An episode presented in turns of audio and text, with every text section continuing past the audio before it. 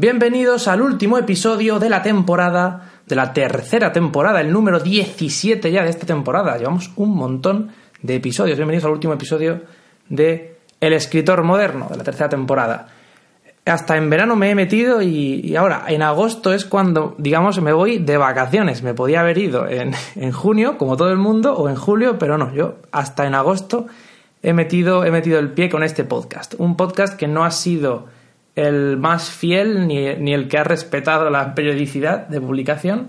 Ha habido semanas en las que, bueno, todas las semanas intentaba publicar, pero no salía. Luego vimos que unas semanas había podcast, podía pasar un mes sin que hubiera episodio. Luego podía pasar perfectamente a lo mejor hasta casi dos meses y luego a lo mejor sacaba dos seguidos. O sea, no he mantenido muy bien ese, ese pequeño compromiso con vosotros.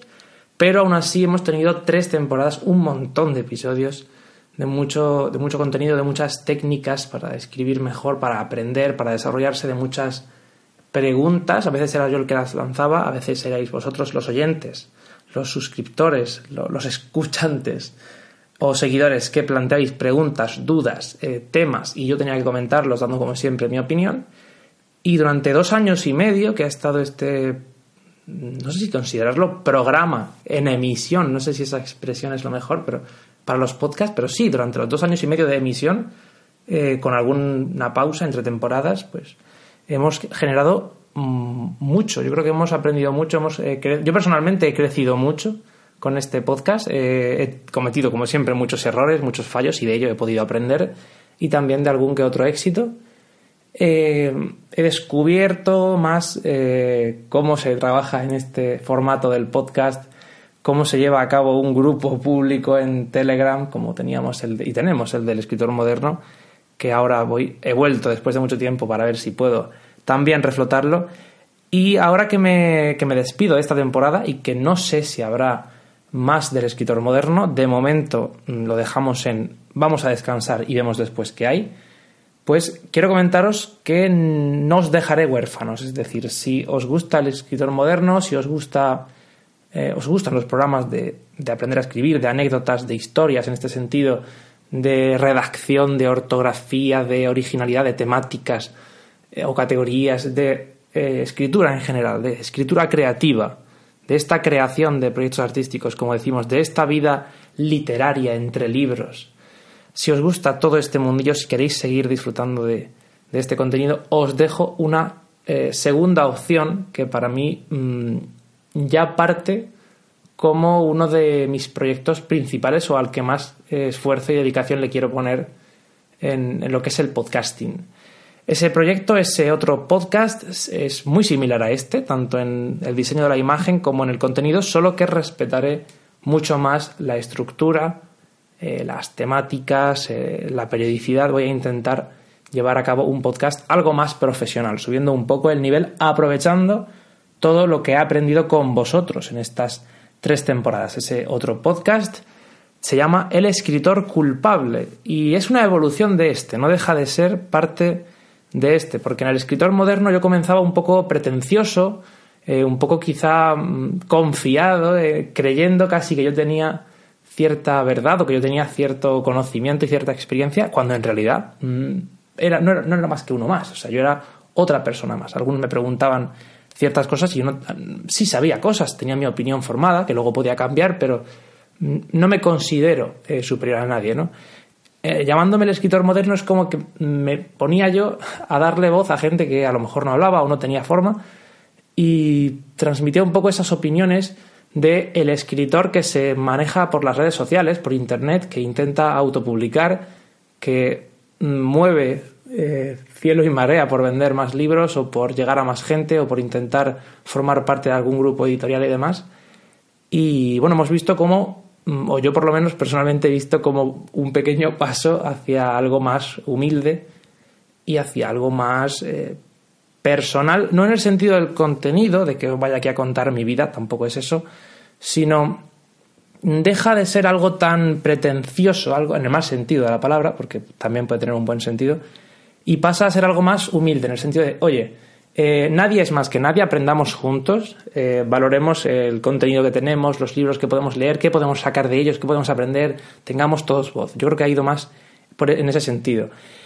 Y conforme he ido desarrollando y aprendiendo el concepto de escritor y por qué me considero o no escritor, que hay gente que cuando ve que lo, que lo tengo puesto en las redes sociales como etiqueta o que me llamo a mí mismo escritor o que alguien me llama gente de mi entorno y tal, sé, tengo como constancia de algunos que puede que se enfaden, ¿no?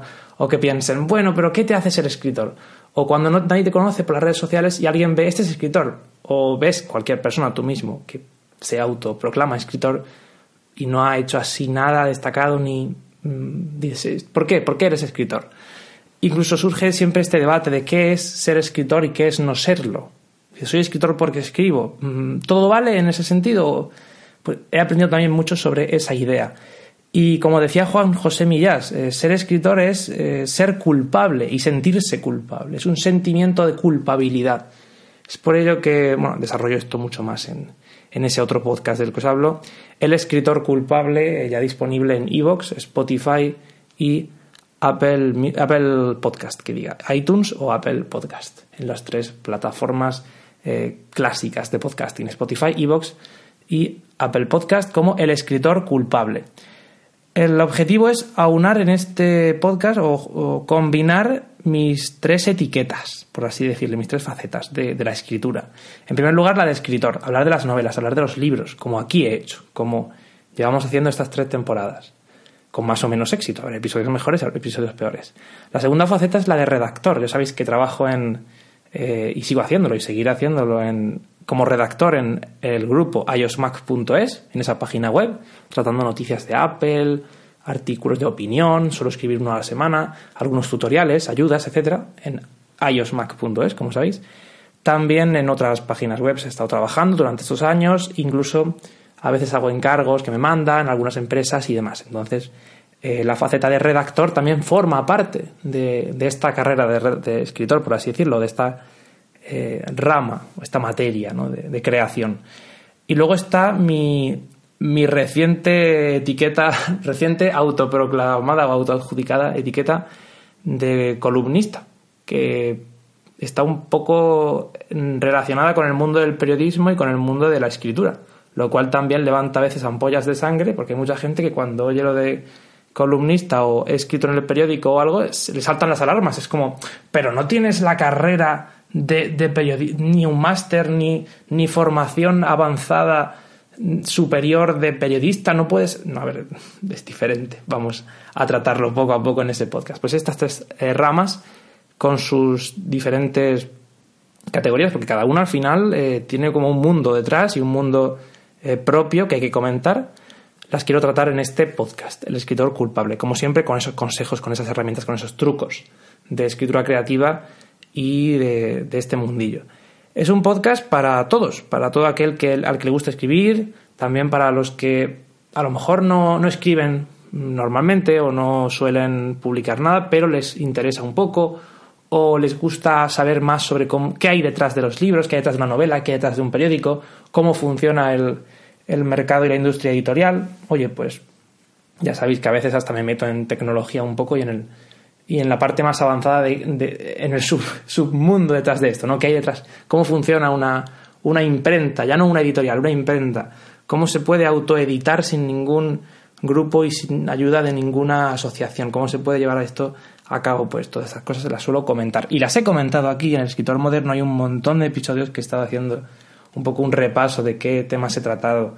y he visto que hay episodios que digo, es que realmente lo comente mejor, lo comente peor, eh, sea más profundo o menos, son podcasts bastante interesantes. Hay mucha gente que incluso los ha añadido a listas de escritura y demás en iVoox y me parece que siempre viene bien darle un repaso, aunque en mi caso me da un poco de vergüenza cuando me oigo hablar a mí yo del pasado, porque es como, madre mía, qué poco sabía, qué, qué tonto era. ¿no? Siempre voy creciendo y vamos un poco a nosotros mismos rechazando lo que decíamos, aunque, aunque en su momento nos pareciera bien, ahora ves cosas que hacías antes o que grababas de antes y dices, madre mía, ¿cómo hemos cambiado? Y por ello mismo, que, el mundo cambia, que nosotros cambiamos, que todo tiene que sufrir algún tipo de evolución, pues vengo con este proyecto, El escritor culpable. Y es culpable por muchas razones, como explico en ese podcast, porque la escritura en sí es culpabilidad, el no escribir, el escribir, el no hacerlo lo suficientemente bien, el no ser el mejor, el no tener un equipo detrás, el por ejemplo, estar grabando un podcast en lugar de escribiendo o estar eh, estudiando en lugar de persiguiendo mm, lo que me gusta hacer, lo que es mi sueño, estudiando otra cosa que no tiene nada que ver, como son en mi caso unas oposiciones. Hay mucha culpabilidad detrás de la escritura y además se le suma a la gente que acusa de mm, intrusismo en el periodismo. A mí me han dicho que es intrusismo hacer artículos o columnas cuando no tiene nada que ver una cosa con la otra. Hay mucha culpabilidad. O, por ejemplo, mm, como decía antes, gente que no te considera escritor y que mm, te culpabiliza o, o incluso te acusa de, ¿sabes? Como si fueras un criminal por ponerte la etiqueta de escritor o de escritora en, en Twitter, pues vamos a comentar también eso. Por ello, el escritor culpable. Más cosas sobre el escritor moderno, pues me gustaría hacer un poco un, un repaso eh, a todo lo que hemos vivido este tiempo, porque es que ha sido. Eh, yo lo pienso ahora y digo, yo no sé cómo. Eh, claro, el hecho de irme ahora a otro podcast, más o menos, que tampoco es que me vayan sí, es decir, yo estoy aquí. Yo estoy, o sea, puedo volver con otra temporada perfectamente si quiero dentro de un par de meses y llevar en paralelo estos dos podcasts, porque no son, como digo, no son para nada contrarios. No estamos hablando de, que uno sustituya al otro, es una evolución, pero pueden perfectamente estar hermanados. Vamos a hacer un pequeño repaso de todo lo que hemos visto esta temporada, por si os interesa, lo podéis buscar en Evox y en iTunes o Spotify. Eh, comenzamos hablando en esta temporada sobre libros, porque ya dije que más que escribir yo estaba leyendo, y de hecho es así, me interesa más leer, aprender, formarme, formar una visión crítica, formar un, background, como quien dice, un fondo en mi cabeza, un, un, badaje cultural y a partir de ahí poder aprender a escribir. ¿no? Entonces em, comencé hablando del proceso de Kafka y de sus novelas. También hablaba de Miguel Delibes, de cómo él trataba el tema de la literatura, sus temas, eh, todo mucho campo, una España muy rural. Hablaba de Jonas Jonasson, que es el autor de El abuelo que saltó por la ventana y se largó. Hablaba de, los libros de autoayuda, que es un tema bastante... Mm, a veces genera mucho debate, bastante complicado. Hablaba del reto de lectura para 2019, que mm, me propuse inicialmente leer unos 50 libros, si no me equivoco, luego fui subiendo y ahora mismo creo que mi reto está en, mi objetivo está en 100. Pero también es porque cuando, cuando leo un cómic, un manga o lo que sea, pues también lo cuento en la aplicación, en Goodreads, entonces sube muy rápido. Y a veces algunos son cuentos muy cortos, entonces por eso tengo un número tan elevado. No son todo novelas densas. Hablaba de cómo la religión, la Biblia, las escrituras sagradas y demás inspiran un montón de historias, al igual que la mitología lo hace, y al igual que la religión bebe en muchos casos de, de mitologías o de otras religiones y fusionando fiestas, mm, dioses, símbolos, etcétera, se crean nuevos símbolos para las religiones o incluso nuevas religiones en sí mismas, ¿no? Pues también la literatura bebe de ello. Hablaba de lo de la recomendación de libros, de cómo cuando a mí personalmente me recomiendan un libro, mm, no solo leerlo, no solo que es como que no me motiva que me lo recomiende otro, salvo que esa persona realmente me motive o, me, o, quiera leerlo para comentarlo con ella, pero es raro que a mí me recomienden un libro y lo lea. Entonces hablaba sobre cómo recomendar libros, porque a ti te puede parecer algo maravilloso y a otro no. Eso estaba en el episodio eh, de la tercera temporada, el episodio 7, el problema de recomendar libros, que lo subí hace ya siete meses, según Evox. Hablaba de Tony Nadal y de las primeras lecturas que había llevado a cabo en 2019. Tony Nadal es el entrenador de Rafa Nadal y tiene una conferencia de motivación bastante interesante, pues comentaba algunos puntos. Esto ya digo, todo esto en esta tercera temporada del escritor moderno. Comentaba las mil y una ideas para escribir una novela, eh, un poco en referencia a las mil y una noches, dando algunas ideas de dónde podían salir, cómo podías inspirarte. Hablaba de que improvisar no siempre es bueno, en el episodio número 10, y en el 11 ya entraba más en el tema de la documentación, del marketing de los escritores, lo que hay detrás, los errores que solemos cometer, y en los episodios más recientes, pues he comentado el, tiempo y la lectura en voz alta para escritores, fue el episodio 12. El título no sé si es muy acertado, que supongo que en el tema, en el podcast que diga, hablaba de que si lees, si lees en voz alta lo que estás escribiendo, tienes como una visión muy diferente y es más fácil identificar fallos y errores. Es un consejo que a mí me ha venido muy bien. No me lo dio nadie, lo aprendí yo solo y me parece bastante interesante. Tanto que incluso no solo lo, leo yo, sino que pongo asistente virtual del iPhone o del iPad a leerme el, texto. Siri me lo lee y entonces pues así voy identificando si algo falla, si, si a nivel sonoro está bien, ¿no? Y ya fui comentando pues otros temas como el de inventar nombres de los lugares, que me lo pidió un, un oyente, el de, dice, lectores, diferenciación y consejos imprescindibles, más consejos que viene en el episodio 13, el tema de las columnas periodísticas y poco más. Y ya finalmente dije cuando se hablaba del tema, en el episodio anterior, del tema de cuándo uno se considera o no escritor. Y esto fue en esta tercera temporada. Todos estos temas, cada podcast, eh, como siempre, divagando, o sea, abriendo más temas, abriendo más eh, consejos, herramientas, truquillos, algún libro que otro, alguna recomendación, a veces hasta películas, como digo. En la segunda temporada, que antes he dicho que dio un poco de bajón, tengo esa sensación como, de la que, como que de la segunda temporada fue un poco eh, más floja comparado con la primera que fue tan fuerte, aunque mm, si lo miro ahora es como, a lo mejor es solo una percepción mía, porque a nivel de, de escuchas y de descargas, pues está a la altura de, de las demás.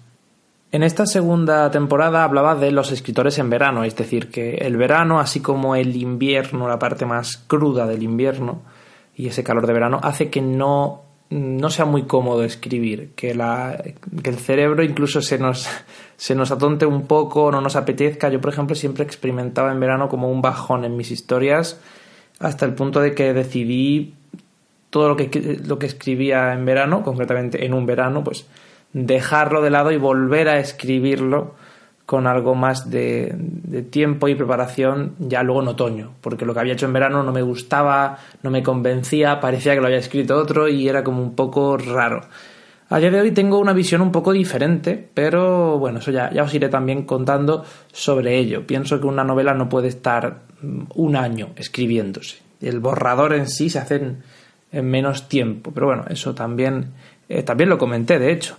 Hablé en la segunda temporada de cómo ambientar bien la novela, de los relatos y las novelas en el siglo XXI, cómo se veían ahora, eh, cómo se comparaban, eh, cómo se, percibían un poco los relatos, los cuentos, las novelas, eh, de qué forma encajan hoy en día. Hablaba de cómo se puede presentar una novela o el dossier de tu novela a una editorial o a un grupo al que quieres presentarle el proyecto de... Hice un episodio, que es el número 8 de la segunda temporada, que es qué escribir cuando estás escribiendo, que me hizo mucha gracia y también parece que tuvo bastante, bastantes buenas críticas. Eh, hice otro llamado Diálogos, estilo y originalidad, en el que me centraba en la parte de los diálogos, cómo se hacen, eh, hasta qué punto está bien el ser original. Es un tema que me interesa mucho, lo de la originalidad. Parece que muchas personas se dejan llevar por la idea de quiero hacer algo original, algo diferente y y yo siempre pienso, mm, si no lo ha hecho nadie hasta ahora, a lo mejor es que no es tan buena idea. Hay veces que sí y hay veces que no. Una idea original puede ser muy buena o puede ser muy mala. También lo comenté en esta segunda temporada y lo seguiré comentando porque ese tema me interesa. Hablé de escribir y que no se entienda lo que estás haciendo o que sea demasiado eh, complicado. Hablé de los límites que solemos encontrar en los proyectos.